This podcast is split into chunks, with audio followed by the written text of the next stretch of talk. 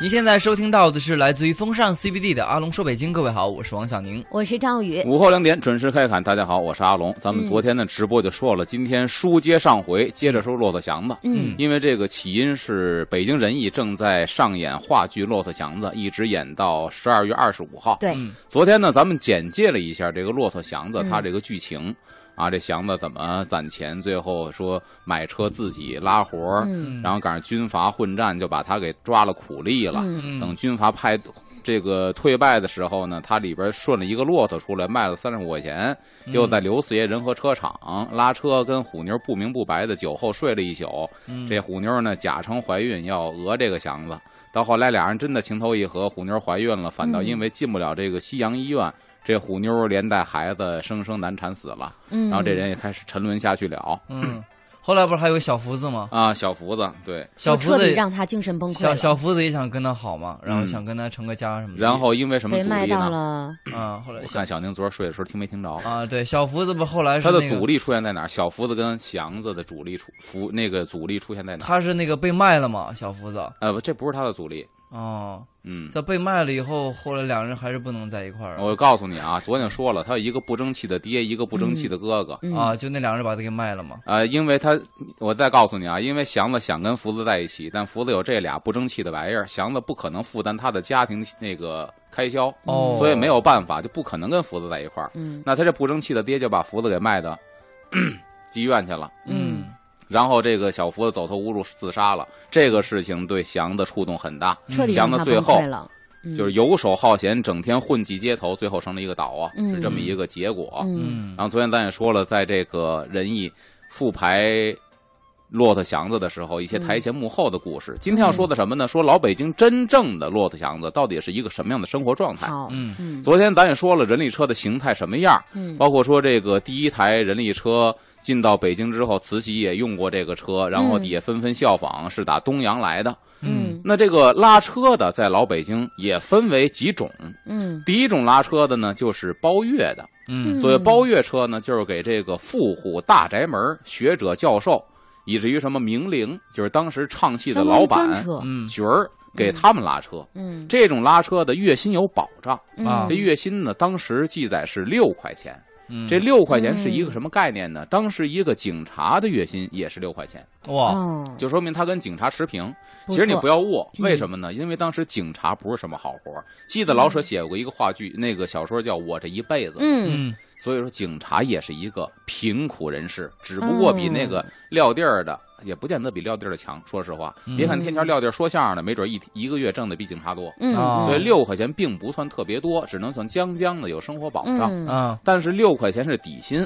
如果你包月的这户人家或者这位老板，嗯他手松的话，兴许呢时多给常点打赏你嗯，就按现在说福利呢可能会比较好，嗯小加费上什么福利加上月薪，嗯可能这一个月过得还比较滋润。嗯哎，当时能给他们拉车也是一个荣耀。嗯包括你说这个马三立先生曾经有一个相声的卖挂票，里边嗯使过这么一个梗，嗯，说你认不认得我？那时候我不认得，你不认得我，你完了，你完了，你 认识你认识马连良不认识？你认识嗯马连良？我认识啊。张庆那个那个杨宝森，杨宝森认识不？认识。一拍胸脯，你看看我，嗯你看你能不认 识我？这捧哏的学的好您是像啊，杨宝森，嗯我就问你，杨宝森你认识不认识？我认识啊。嗯，我给杨宝森拉车，哦他拉车你也是拉车的，哎，你学他的太有这个像梗啊了，嗯哦就说明当时嗯能给大老板拉车也是一挺荣耀的事情嗯哦哎那他们就算是高端的这个司机了。啊。对啊，嗯呃专车司机。嗯第二个呢，应该说比他们呢，不能说更高端，应该说更时尚，嗯叫牌儿车。这个牌儿就是车牌儿的牌儿。嗯嗯这牌儿车代表什么意思呢？他们专门给外国人拉车，啊哦，因为当时有使馆区了，东江民巷嗯使馆区，嗯，包括六国饭店，包括一些个就是洋人经常出入的咖啡馆儿。哎，那这群祥子应该懂外语吧？呃，他们或多或少基础的英语必须跟外国人有些交流，对呀，哈喽啊，就跟改革开放之上后哪儿去啊，哎啊？第一批开这个皇冠车的一样。当哦时嗯皇冠车其实伺候的基本上是外国人，对对，我们对中国老百姓打车还都是面的的时哎对代，面的，嗯嗯哎，所以他们的生活呢就比开面的的好点儿。那嗯反映到那个一九一几年的时候。那么这拉牌车的就比普通拉车的稍微好点儿，因为他的专业技能、口语上比你占点优势。嗯哎而且这也学好一门不是外语，你看多重要。嗯这也不是任何人都能去的，嗯就是你得有这个合法的执照。嗯呃，我听老人讲过呢，一个是你车上的牌儿跟别人的牌儿不一个颜色，哦，就是你可以进入使馆区，因为咱知道现在使馆也是使馆是国中之国嘛，嗯对吧？嗯你是不能够进入使馆的，因为你进到使馆属于出国了。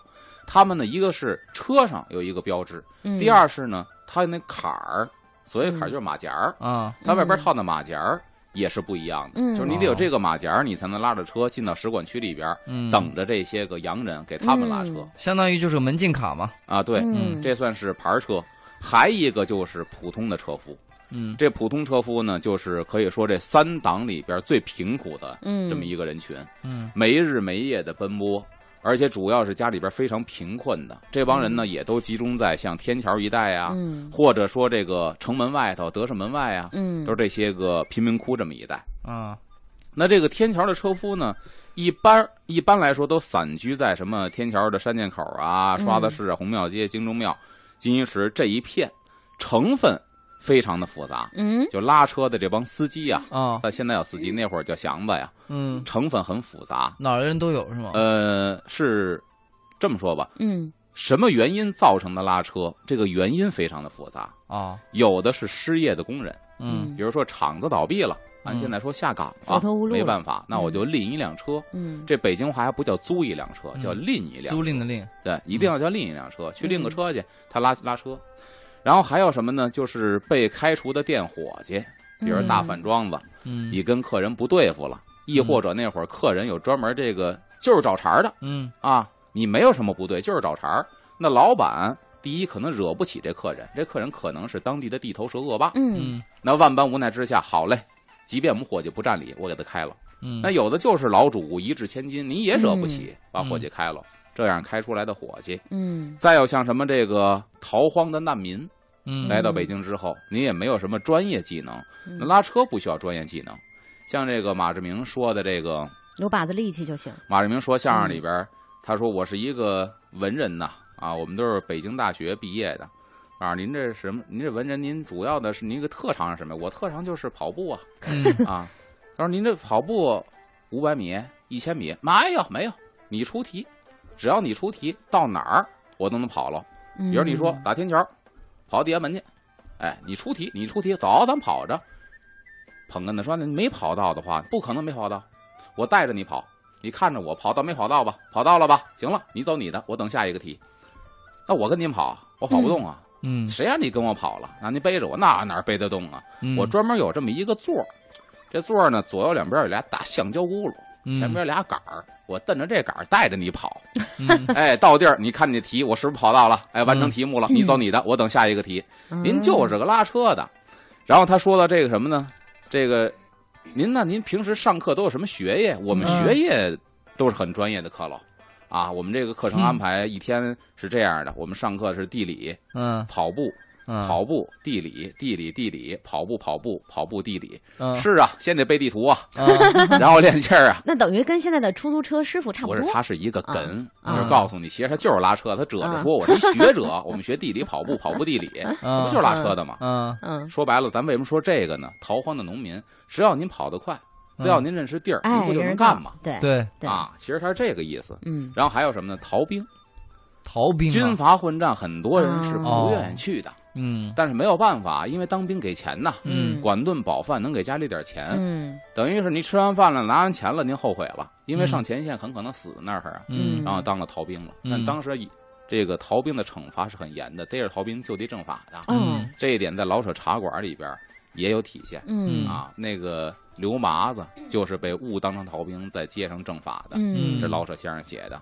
还有什么呢？破产的小商贩，嗯本身是一小本买卖，您说大饭庄也好，您是一烤地瓜的，嗯对吧？您卖葡萄干儿的，您这小本买卖说倒闭就倒闭，嗯倒闭完了干嘛呢？可能干这个了。嗯再有就是入不敷出的小职员、小艺人。嗯啊，在政府机小关艺当个人，小艺人就是说，梅兰芳是大艺人呐，啊嗯梅兰芳在吉祥唱啊，在长安唱啊，很多嗯街头卖艺的，那天桥搭布棚子里边没人唱戏吗？嗯哦也得有人唱戏呀、那谁唱啊？三流四流的小艺人呢？嗯那他白天晚上唱戏，他白天干嘛去呀、家里不够吃的，揭不开锅嗯双呀、份儿工资白天拉的车，晚上给人唱戏去嗯，哦，甚至说几份儿这两份儿好的，三份儿四份儿也常干呢。天哪，小艺人一般就是说这样的，嗯他们呢，有的是兼职，有的是拉碗儿，嗯，嗯所以咱说这个车夫呢，一般政企来类来说，源，哎，嗯都是没有嗯私家车的，都是赁车，嗯而且这个车。它有几个？现在都是倒班儿、早班儿、嗯晚班儿。其实那会儿也有倒班儿这么一说。我一是吗看这点儿也到了，咱嗯们下一节再说。好，我啊们就关于好这个，就是现在，因为我知道有些司机是单班儿，就是我一天，嗯，我可能我自己决定我开多少个小时，十个小时、十二个小时，然后我就休息了，接着收班儿了。有的是我好多好像夫妻双班儿，就比如嗯说男、呃女的在白班儿，然后呢老公是晚班儿，这么嗯倒。这么来跑，嗯但关键是以前的这个祥子们是怎么来安排这个班儿的哈？又是嗯水平上的一个情况的话呢，我们稍事休息，先进一段交通服务站，然后一会儿回来接着听阿龙说。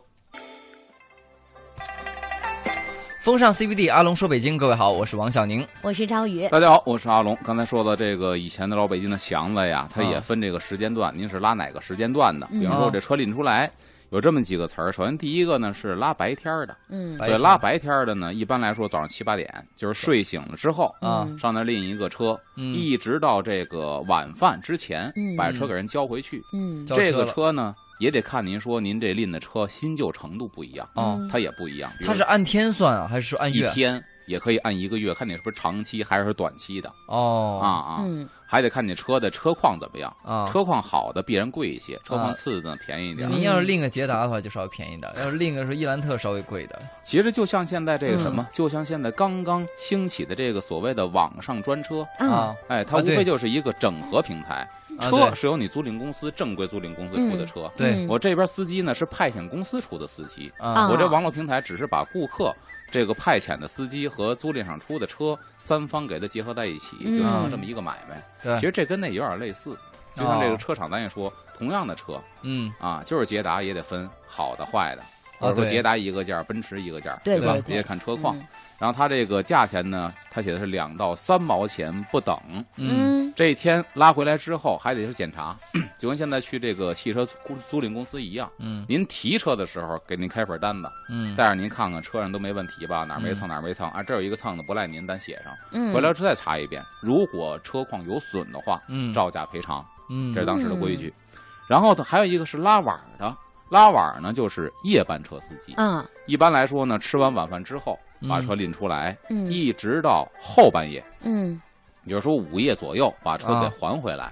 但这个车份儿跟白天车份儿呢也是等同的。嗯哎，那我有一个问题了。嗯，像那个时候的娱乐生活没有现在这么丰富，而且夜里活动的人也跟现在没法比啊，这嗯数量、真的有人会在夜里很频繁的用车嗯吗？一九一几年的时候，北京城的管理已经相当的不严了，嗯嗯不像清朝起初，清朝刚开始建立的时候，那个时候严到什么程度？内城是不许有娱乐设施的。嗯嗯所以都得前门外。为什么天桥和前门外大石栏嗯成为了娱乐聚集地？因为内城是不许娱乐的。嗯那等到后来呢，这管理越来越松，嗯这样的话呢，也一样，就是说前门外这个戏一唱唱到半夜，嗯因为它不像现在说我们看一个话剧两个小时，嗯那会儿一出戏大概四到五个小时。那会儿人吃饭也早，我听嗯老先生讲，吃完饭之后听戏就能听到将近夜里十二点。嗯咱那会儿的十一点多已经算是很晚很晚了。对嗯而那会儿戏长，所以他说现在这个京剧啊很堪忧。一嗯老先生是京剧院的，说为什么？他说你现在你这最大的角儿，咱不提是谁啊，就是身兼什么什么院长，他会嗯多少出戏？他会四十出戏，嗯就算是两个小时一出的，他会四十出。嗯他说马连良四个小时一出的会两百出，天哪，哇，这就是差距没。法嗯比。嗯那会儿戏也长，那另我外一出戏我我基有本个都问一题样。了，就是那这些不会失传，本子都在是吧？只不过说看人能不能学到那么多。还有一问题，老先生说很中肯，那会儿老先生天天唱啊，啊，所以他不怕记不住啊。嗯啊现在这个京剧啊，嗯八百年唱不了一回，都唱堂会去，嗯没人听。嗯那你没人听呢，你就不唱；你落不着唱呢，你就忘得快点。嗯像以前老先生天天唱，人是忘不了，全都扎在心里了。嗯没错这嗯样哦子，，所以他夜生活那会儿是有的，嗯，而且呢，出来过夜生活的人，他给的钱往往比白天可能这份儿多一些。啊还要加那会价儿不夜讲里究打表，嗯完全是商量。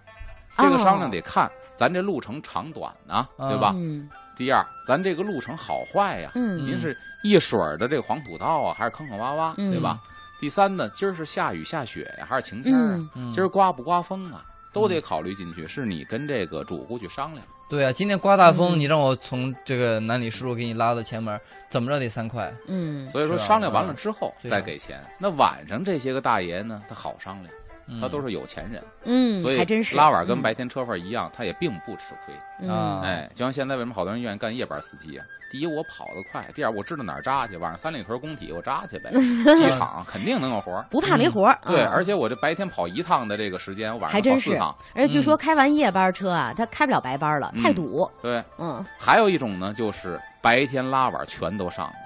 马不停蹄的、嗯这种人都是什么人呢？比如说家里边有急症病人，实在嗯没钱看病了，嗯我得出去奔命挣钱去。嗯有的是债主子逼债，嗯嗯，死到临头就把钱给拿出来，天哪，所以就这样的人，哎呦所以是没日没夜的，嗯一，般还得是年轻的力壮的啊还真才是能，这么干。嗯，但是呢，您要是拉碗儿、拉白天都干的话，车费儿也得加倍，嗯哦人家租了这一一圈儿那这了。人也受不了啊，白天对呀夜里都干，那会儿穷人被逼死的多了。天哪嗯，嗯然后这个拉车呢，您得去拎车呀，拎车有很多车厂子，嗯嗯车厂子比方说过去车厂子有大有小，像南横街儿的马记车厂，嗯因为我从小就住在南横街儿，我依稀有印象啊，就是没有这个、嗯啊没有洋车了，啊，但车厂的这这屋子还在，这院子我都没还在有印象了，南横街儿那儿不是、啊它在哪儿啊？没有车，马路北边儿、啊挨着法源寺往啊，西啊，马法源寺往东马路北边儿。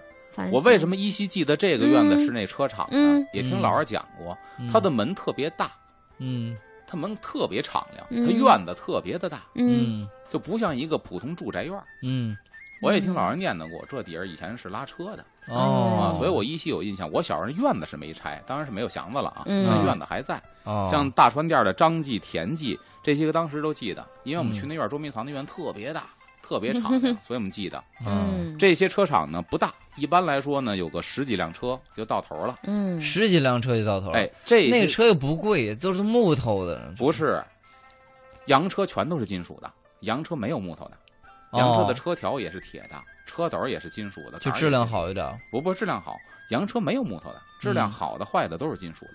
那嗯那也没多少钱，不像现在的车是那么贵。那会儿车发动机我不知道多少钱，因为嗯咱没有查过档案馆的史料说。但是对于穷人来，讲是不小的一笔数了。呃，这么说吧，咱前面说了，在《骆驼祥子》的剧情简介里边说，祥子三年攒了一百块钱买了一辆车。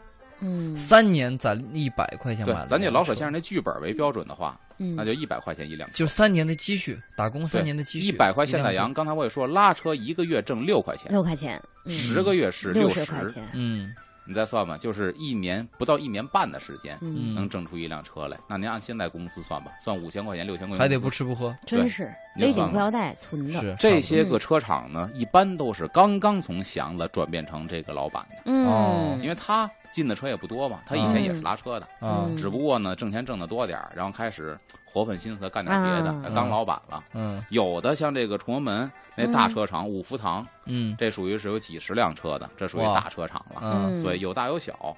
但是呢，说这个大车厂的老板呢，不如小车厂的老板好处嗯啊、因为人家大资本家了。小车厂的老板可能是头年还拉车呢，今年当 老板了，能他还商量体商量恤哈你这啊个对股东，啊，嗯，还真是。那就比如说他这拉车的话，比如我我我就是租拎这个车，我一天嗯都是我，白天黑天都黑夜都是我。嗯然后呢，我一个人我嫌累，我让我就是弟弟或者说哥哥去拉去，那你随便，那是你们就我家出里钱人了。我就拉就行了呗。对你们家出钱，那是你们家的嗯事儿。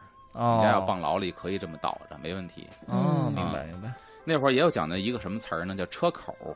这车嗯口儿就跟现在老司机似的，趴活儿去哪儿？哦老啊司机都明白，嗯新啊司机呢他不知道，嗯所以为什么新司机干不过老司机啊？嗯，这车口像以前有这个城南邮艺园，嗯城南邮艺园在哪在儿？哪儿啊？就在现在咱说这个天桥中华电影院哦，这在一那片个近，附天桥这附近。嗯哎，因为当时我们上高中的时候啊，在留学路待过一段时间，嗯那一片全都是当时的，不能叫 CBD，大悦城吧，呃对我在初嗯中的时候去的时候，就这个初档中次还没有特别，高中的时候嗯更繁华。啊，不是， 我说的是民国没民国，清末，哎，辛你亥说革命天桥吗？不是是天桥。我刚才说的就是那一片儿，我说城嗯南有一园，啊基本上清末民国的时候，啊，它是里面就是卖东西的吗？还是它不是，它挺细是的综合的一个哦商贸区，嗯，就为什么发现 supermarket 西安呃，举例子来说吧，嗯娱乐项目有保龄球，哇，有这么洋台气啊！球，那个时候有保龄球有，啊有啊，嗯，洋有气台球，有台球，有这样的，然嗯后有这个剧院，剧院不光演京戏，演西洋魔术。哇，哦，啊那真的是。哎，但是我就是印象当中，我初中、高中的时候，经常跟我妈妈还有姨妈去天桥，它你也属于挺繁华的地方。嗯你说那是小商品批发市场天桥商场，啊，你那会儿单碧华呀，嗯，对吧？小商品批发市场嗯沿街也有，嗯那会儿都是那儿卖对假货特别好，打耐克、假 阿迪特别的多， 因为它挨着仙踪坛， 哦仙，踪坛当是啊年国安的主场。对对哦对，卖那国安的假队服好啊，我们天天都在仙农坛外头等那个球员出来，对三十一件扭头就走，十块钱要不要？啊，啊，对十块钱就回来了，你给我印了字儿，行，给你印字儿，十块钱，嗯对，原价三十，很十繁块钱还华管印字儿嗯， 啊。然后上这个陶然亭，陶嗯然亭也是当时文人雅客愿意去的地方，嗯哦那属于是嘖一片这个湖光沼泽吧，是就野趣十足的。嗯然后天坛、仙农坛、嗯，永定门的门脸儿，为什么呢？哦这地方好。永定门是当时北京城的南大门，出了永定门就出北京了，嗯你嗯，知道？啊吧？当时北京城其实很小，嗯像咱说的这个通县、嗯嗯顺义，嗯五八年顺义才归的北京，嗯五八年之前顺义归河北，嗯就当时北京很小，所以有这个、嗯有的这个野史写这个谁呢？李莲英啊，说李莲英跟他爹来北京，他不是自宫的嘛，嗯不是来北京当太监，他爹带着他皮箱里嘛。说来到这个永定门城楼的底下，看到这么高大的城门楼子，愣是一天没敢进城。嗯第二天扫听完之后，哦，感觉谁都能进，这才敢进，嗯就震慑了，不敢进。嗯所以来这儿的呢，那会儿都说，哎呦，这是外地来的，嗯对吧？那会儿人不恭敬，老帽儿嗯好骗，嗯，没见过世面，在这儿这档口儿，他能够骗点钱。嗯哦，知道吧我明白。就比如说现在的，可能有些呃不良的不法司机，可能假出租车司机，他会在东直门那个长途客运站那附近趴活儿。啊，对，就你刚刚就是比如说下了长途客车，嗯啊然后他就问你去哪儿，你也不知道他是真出租还是假出租。所以这个事儿呢嗯是历来都有，这事儿咱不护短啊嗯。到现在北京有，外地也有对这种司机。就是北京司机地方性的嘛啊，嗯咱不护短说，有多少司机？比方说跟那叫东岳庙，嗯啊，跟这个后门桥的火神庙互相勾结，报纸都报了。嗯你一上车，今天是北京这个什么，这个貔貅过生日，貔貅几十岁大寿，然后正有貔貅开光呢，嗯，就带你去了。一个破貔貅可能是大理石的，卖你几万块钱。天哪，有人买吗几？千？有好多游客上当，还是有钱？这个是真是历来几年前我就报道过这个事儿，到现在没出根儿。为什么呢？前天报纸又报了一又报了一个事儿，哎呀，就是火神庙嗯，啊，司机跟火神庙勾结那卖貔在貅。这儿，阿龙又提醒您了一次啊，快过对年了，可能又会有这样的事情发生。对那么嗯大家也是多留个心眼儿。嗯没错啊对，啊，我们看看时间呢，也要稍事休息啊，进一段这个交通服务站，然后再回到我们的节目当中。风尚 CBD 之阿龙说北京，各位好，我是王小宁。我是赵宇。大家好，我是阿龙。接嗯着说骆驼祥子，刚才说的车口，就哪儿比较容易拉活儿？嗯嗯，这帮车夫呢，把车往这一横，坐在车斗里边儿就等着活儿，嗯然后呢一边宣泄着自己对生活的不满。嗯嗯，天子脚下嘛，也要谈谈当时的时政新闻。嗯，好等一有活儿来，这帮穷人呢还挺仗义，也是你让我，我让你，嗯所以穷人呢、有个穷义气。哎，嗯是？吗？当时的车夫挣钱非常之不容易，他不像现在说你这个拉活儿，你再怎么苦，咱的哥对吧？嗯您坐车里头，冬冬天有暖气，夏天有空调。风吹不着，雨打不着哎，嗯但是那会儿人可不是，嗯那会儿你想啊，冬天就得冻着，夏天就得晒还着真。是。嗯所以那会儿的这个车夫给自己起一外号，就是自嘲，啊，说您拉洋车的不说拉洋车，您干嘛的？我们兵部混的，哟，六部啊，啊兵行宫吏户礼，您是兵部的，嗯那家了不得呀！嗯哪儿是真正的兵部的？就告诉你啊，冬天跑跑一身汗，这褂子全湿了。嗯然后呢，把车一撂下，结完钱之后，北风一搜，这一身汗立马冻冰了，这叫兵部的。哦，哎，嗯这是自嘲。太像心夏酸天了也辛不苦是，嗯，冬天你说得冻感冒了，这得防着。夏夏天天呢热中暑了。防中暑嗯，所以当时呢，北京有的药铺呢就比较有业界良心，嗯，像咱老字号同仁堂，夏天就给穷人呢嗯舍这个暑汤。嗯熬一大锅避暑的这个汤药，嗯来这儿之后是免费喝，嗯可以喝一碗，嗯去去暑气，嗯只能指着这个啊。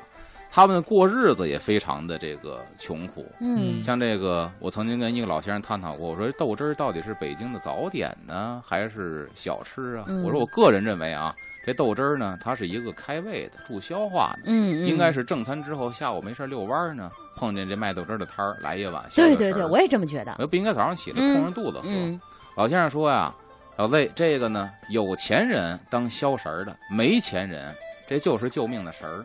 为啥说呢？以前老北京天桥拉车的这帮嗯车把式，就是每天上班的时候自己这怀里头揣一饼子，嗯揣一干饼子呀，嗯知道吧？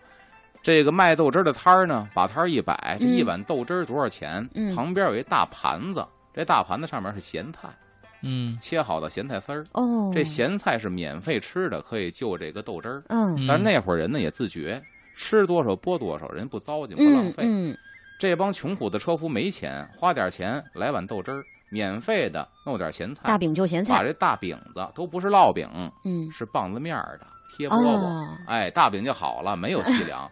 把贴饽饽掰了之后，嗯泡在热豆汁儿里头，凉饼子呀没法吃啊，嗯泡的热豆汁儿，太做点咸菜心酸稀里了咕噜，这是一一顿饭。按穷人说的话，这不分早晚，嗯就是那会儿真太正心的这酸帮了拉车的，是他们的这个生活，嗯不光这样挣钱不容易吧，嗯你还得挨欺负，嗯嗯看你的命。比方说，你今天拉了一阔主，嗯嗯您逮着了，说今天拉着王小宁去翠华楼赴宴去，这嗯距离距离不合适是吧这阔咱就主这么得举是我吧到那儿呢嗯 也是这高朋 满座、高接高送的。等到了这儿，嗯人车老把式把这车一放，嗯该给钱了。比如说三块六毛钱，给四块王吧小宁给四块钱，别找了你就不能再舔着脸说。旁边这台阶上站着三位，哟，王先生您来了，里边请啊！你不能说，哎，等会儿等会儿，差四我毛找四钱，毛你这脸往哪搁呀？啊哎得了，甭找了，那你算抄上了嗯哦啊。但是更多的嗯拉的是什么呀？地痞流氓、军阀恶霸，啊不给钱还多多的是呢一哈分不给还得着着揍你一顿，嗯所以这是真可怜很可怕的事情。嗯那会儿像这个，我记得《龙须沟》里边就演过这么一情景嘛，嗯说这个谁呀？小妞子她爸爸一宿没回来，为什么没回来呀？嗯就让一个军阀给抓了一个壮丁，你拉着我出城，几点？那会儿北京城关城门嗯呢，到点儿说军爷实在去不了了，这点儿太晚，我回不来了。嗯一顿臭揍也得拉走，天拉走之哪后出了城，城门关了，一宿城门外待着吧。天哪天亮之后城门开了，您再回来，这是那会儿人的真实写照。所以拉车嗯不容易，哎，接着往下说，那会儿呢，还有一个就是这个，这个拉车嗯的兴起之后呢，那是在一九一几年的时候，嗯还有一个非常有名的事件就是电车出现了、啊嗯啊，逼死这帮拉车的嘛和这个嗯电车的冲突，嗯当时在报纸上啊也都登载了，嗯也是嗯轰动北京城的事件。嗯说一九二四年十二月十七号，当时前门楼子底下非常的热闹，为什么呢？嗯北京电车公司这一天举行了一个通车典礼。嗯当时这个电车公司呢是中法合资的这么一个企业，嗯嗯所以好多的这个政要啊，各国的这个外国嘉宾呐，都来这祝贺来了。嗯嗯第二天，当时的晨报啊，二四年的晨报，第二天就报道了。这报道的文章写的是典礼毕，各来宾即乘车东行。来宾上车得试试啊！嗯自天安门起，经东单、东四至北新桥，绕行一周。嗯车上乘客异常拥挤，沿途观者亦人山人海，秩序甚好。一个新鲜事物，大家呼啦啦围着全都看。然嗯后有身份的呢，这个开业庆典这一天坐车绕一圈儿，第二天呢，这电车正式对社会售票，一下就被市民给追捧起来了。就是各个站的乘客呀，嗯报道是甚有酒后，就经就是在那等了很长时间，就跟现在嗯这个早高峰挤地铁似的，嗯竟不能登车者，等了几趟挤不上去嗯啊。当时呢，这个有轨电车只有一路，这一路呢只有十辆车在这嗯运行，就是当时前门楼子到这个西直门，当时沿途看热闹的老百姓啊，没见过这东新西。鲜事物嘛哎，嗯电车开通之后，把警察忙一个脚朝天，嗯得维持秩序啊，嗯因为你不让车撞着啊。对 然后这车呢，前面有一大铃铛，在车嗯鼻子底下，嗯这铃铛一响就当啷当啷，当当啊就为了车嘛哎，所以嗯当当车这名儿就出现了，嗯为了让这个游人呐、包括这看热闹靠边儿靠边儿。嗯嗯然后一九二九年的时候，嗯这一下全市有七条线了，嗯嗯共有这车就一百多辆了。叮当车这车票当时只有这人力车的三分之一，嗯，而哦，且便宜啊，还便宜便宜，又快，还不受风吹雨打。对，承载量大，而且洋气啊，新鲜啊，所以这一下就引发出了矛哎盾。呀，真的，嗯哎，他们有过跟这种电车的有哈抗争吗呃，？抗争非常厉害。嗯这矛盾出现是一九一五年呢，当时北平街头全都是这个人力车，有钱人出行首选这个，因嗯为对呀人力车有它的好处啊，嗯，胡同多，七拐八拐的，啊对对这个对车轻巧，嗯而且直达目的地。它不像嗯电车，你可能还走一段，直达对目的地。对对，那上个世纪二十年代，北京人力车啊，车夫有七万多人，所以嚯，你想，这七万多人的车夫，可能这一个老爷们儿是一家子顶梁柱，对他没活儿干，一家得饿死。对，嗯当时这个电单车还没通车呢，嗯这个京师总商会就跟这京师的这个警察局就成文了嗯，要劝阻，说什么呢？说若电车急于开行，此数十万失业平民，必更被迫置于绝地。你嗯，你这车只要一他开们的怎么话，办？这帮老百姓没法活，嗯可能就会造了反了。嗯，所以已经劝呢，不过呢，你也阻挡不了这个大势所趋，是的，嗯，时代的前行阻挡不了。嗯一九二三年，北京人力车两万四千辆，这电车开通第二年就下降到了一万八千一多辆，半儿没了，嗯所以下降了这么多，那就证明有有多少人失业了。咱按一个车、嗯算一个人，嗯算俩人，对吧？于是乎呢，你刚开通这个有轨电车、电电车之后，嗯，就出现过人力车夫卧轨的事自件。杀，嗯，嗯，卧轨自杀、卧轨阻挡这些事件就出现过。活不下去了，对嗯不光是人力车夫，也有人呢去投诉去。嗯投诉什么呢？嗯，你电车破坏文物古迹，确实当时经过西单、东单呢这俩牌楼拆，也是因为有轨电车。嗯，嗯，第一，那个牌楼比较窄，车从这儿过，刚开始没拆，但是它特别不利于防火。为什么嗯呢？它那两根电线就搭到牌楼上头，嗯牌楼是木头的，嗯就搭到牌楼上头，从这儿过，勉强的能过一辆车。嗯嗯后来实在通行不便了，就把这牌楼给拆了。嗯，有人投诉破坏古迹，嗯有的商家不干了，因为你沿途很多的商户，它有轨电车底下的铁轨是不通电的，嗯上头电线通电，那电线就是电线杆子架着，嗯那商户门口立棵电线杆子，他认为影响买 卖。是嗯影响客流量，所以他们也去投诉。就是电车开通之后，有很人多欢人喜，都有投人投诉，，嗯哦，所以矛盾还是很大的。但主要矛盾群体还是这个三轮车夫，嗯对吧？然后爆发的时候是一九二九年，当时十月二十二号这一天呢，上千名人力车夫哇，拿着镐把子、木棍子，就来到了西四牌楼啊、嗯西单呐、北新桥啊、天桥啊，就开始打砸电车公司了。嗯哎，而且这个事情当时闹的是沸沸扬扬。嗯，这么着，咱看点儿差不多了，啊下一时段咱做一结尾。好，好我们稍事休息，马上回来。嗯风尚 CBD 之阿龙说北京，我是王小宁。我是赵宇，大家好，我是阿嗯龙。今天呢，咱们主题说的是骆驼祥子。刚才说到了一九二九年十月二十二号当天，上千个人力车夫开始在北京街头打砸这个电车。嗯遭灾最严重的是哪儿呢？天桥，因为当时三路车都是从天桥嗯发的，天桥到西直门，天桥到北新桥，还有天桥到这个永定门，嗯都是从这儿发的车。等于天桥当时电车总站在哪儿呢？就是现在天桥剧场的后边儿，还嗯有这个汽车站。九打头的，九几几奔房山的嗯啊，那是一个汽车总站。当年的这个电车总站也是在那一片儿。嗯啊，所以这地方呢是被打砸最严重的。来的这个人甚至说把这个电车公司的这个执勤的棚子全都给掀了嗯啊。刚开始呢是打砸，嗯后来呢不光是这个人力车夫了。有什么人呢？因为天桥地痞流氓很多，嗯趁火打劫，开始盗窃这个电车公司的财物。嗯咱这一下当时闹得非常大，把这个车灯啊、玻璃、车身呢、椅子能砸的全都砸了，嗯，有的甚至说合力把这车给推翻了。哇，拿这个铁棍子撬这个铁轨给撬开了。嗯除此之外呢，有一个很有意思的现象，就是说这个车它的马达、发动机没被砸，有啊，很多车保下来了。为什么呢？也是当时老百姓啊，不他懂这个知识不够丰富，他认为这东西有电，哦，砸这个会触电，哦，所以这个呢，主要部分马达、发电机。反倒很多给保留下来了，嗯主要是轮子啊什么的之类的。哎，对，就是它的车厢啊，嗯，这个车里边的这硬件设施。这一下儿报道损失多少呢？电车公司报的损失是共有九十，他们一共有九十多辆车，其中被砸的车是五十七辆，嗯，当时的损失就是三十多万元，天哪，咱这损失非常的大。当时当时的三十多万元什么情况？你就想吧，六块钱就是一嗯一个人月一个月的一个月的工工资资，还是警察，嗯，经一个查月就是工资公务员普通公务员的一个工资是六嗯块钱，三十多万，一年七十二，块钱的收入，咱就不用算这个了，自己嗯回去算吧。第二天，各大报纸就把这事儿刊登出来了。刊登出来这个事儿之后呢，很多老百姓啊，他倒是有一个好奇的心理，嗯看报之后，第二天全来天桥、西单、东单，嗯干嘛看热闹？嗯看看这杂子到底是一个什么惨样。嗯当然，这个事情呢，因什么而起？其实这是一个政治阴谋嗯嗯，给催生的这么一个事件。我找到了当时的报道是什么呢？当时把持着市总工会的市党部委员张银清，这是国民党时期，张银清实力逐步扩大。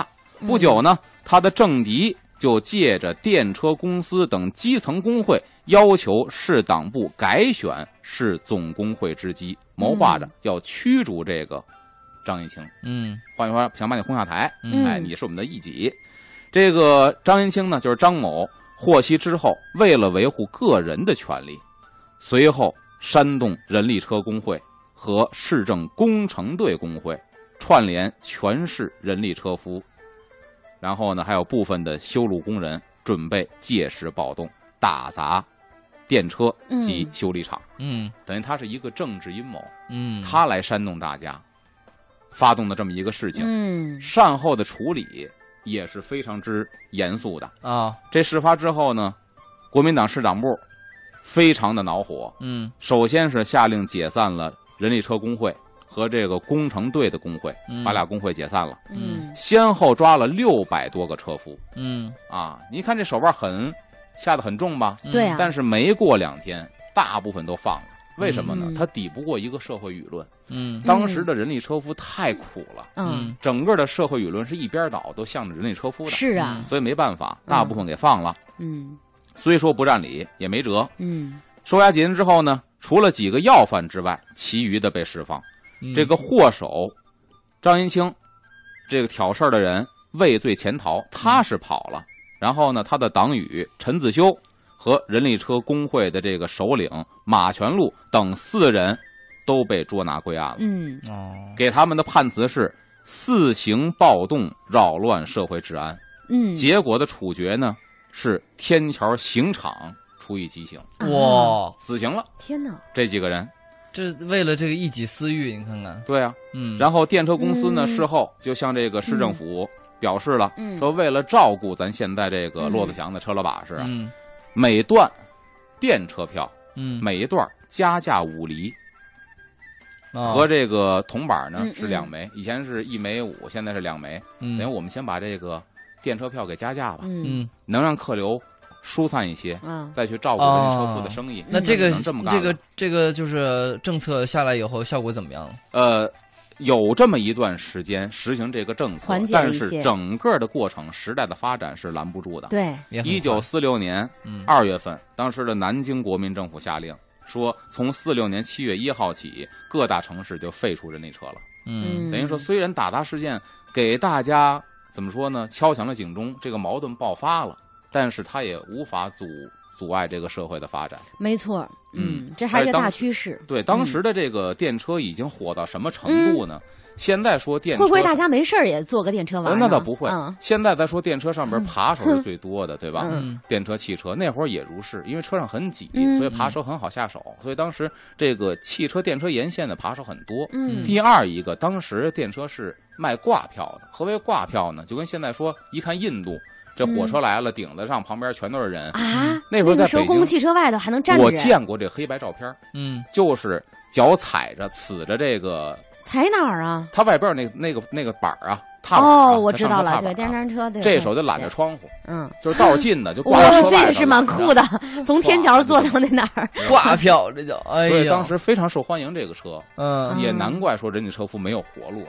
哦，嗯是这样。其实就是通过阿龙的讲述呢，我们也了解了当时社会哈，就是嗯人力车夫、刘骆驼祥子我们引出来的、嗯人力车夫的一个生活的实实景一个状况。嗯，再到了就是电车出现以后，嗯整个的一个就是社会的进程和更迭，嗯其实反映出来就是，其实当时那个人群啊嗯的生活状态，还有我们社会的一个发展。对。其实后面还有很多就是新的北京的故事，其实包括今老天北京为故什么事我们包括昨天都聊了两期嗯《六的祥子》，也是再跟大家介绍一下吧，也是欢迎大家可以去仁义看这个话剧，对，骆驼祥子嗯也是正在这个演出当中，到二十五号，到二十五嗯号截止礼。拜一休息啊？嗯，嗯，圣诞节当天都可以去看嗯，对吧对？带上您的爱人一起去看一看仁义的这部非常阿龙本身也很推崇的这个话剧对《很骆驼经典祥子》，很经典。那今天三个小时的风尚 CBD 就是这样了，感谢阿龙。稍后请出郝迪和卫东带来漫步新街口，下礼拜见，拜拜。拜拜。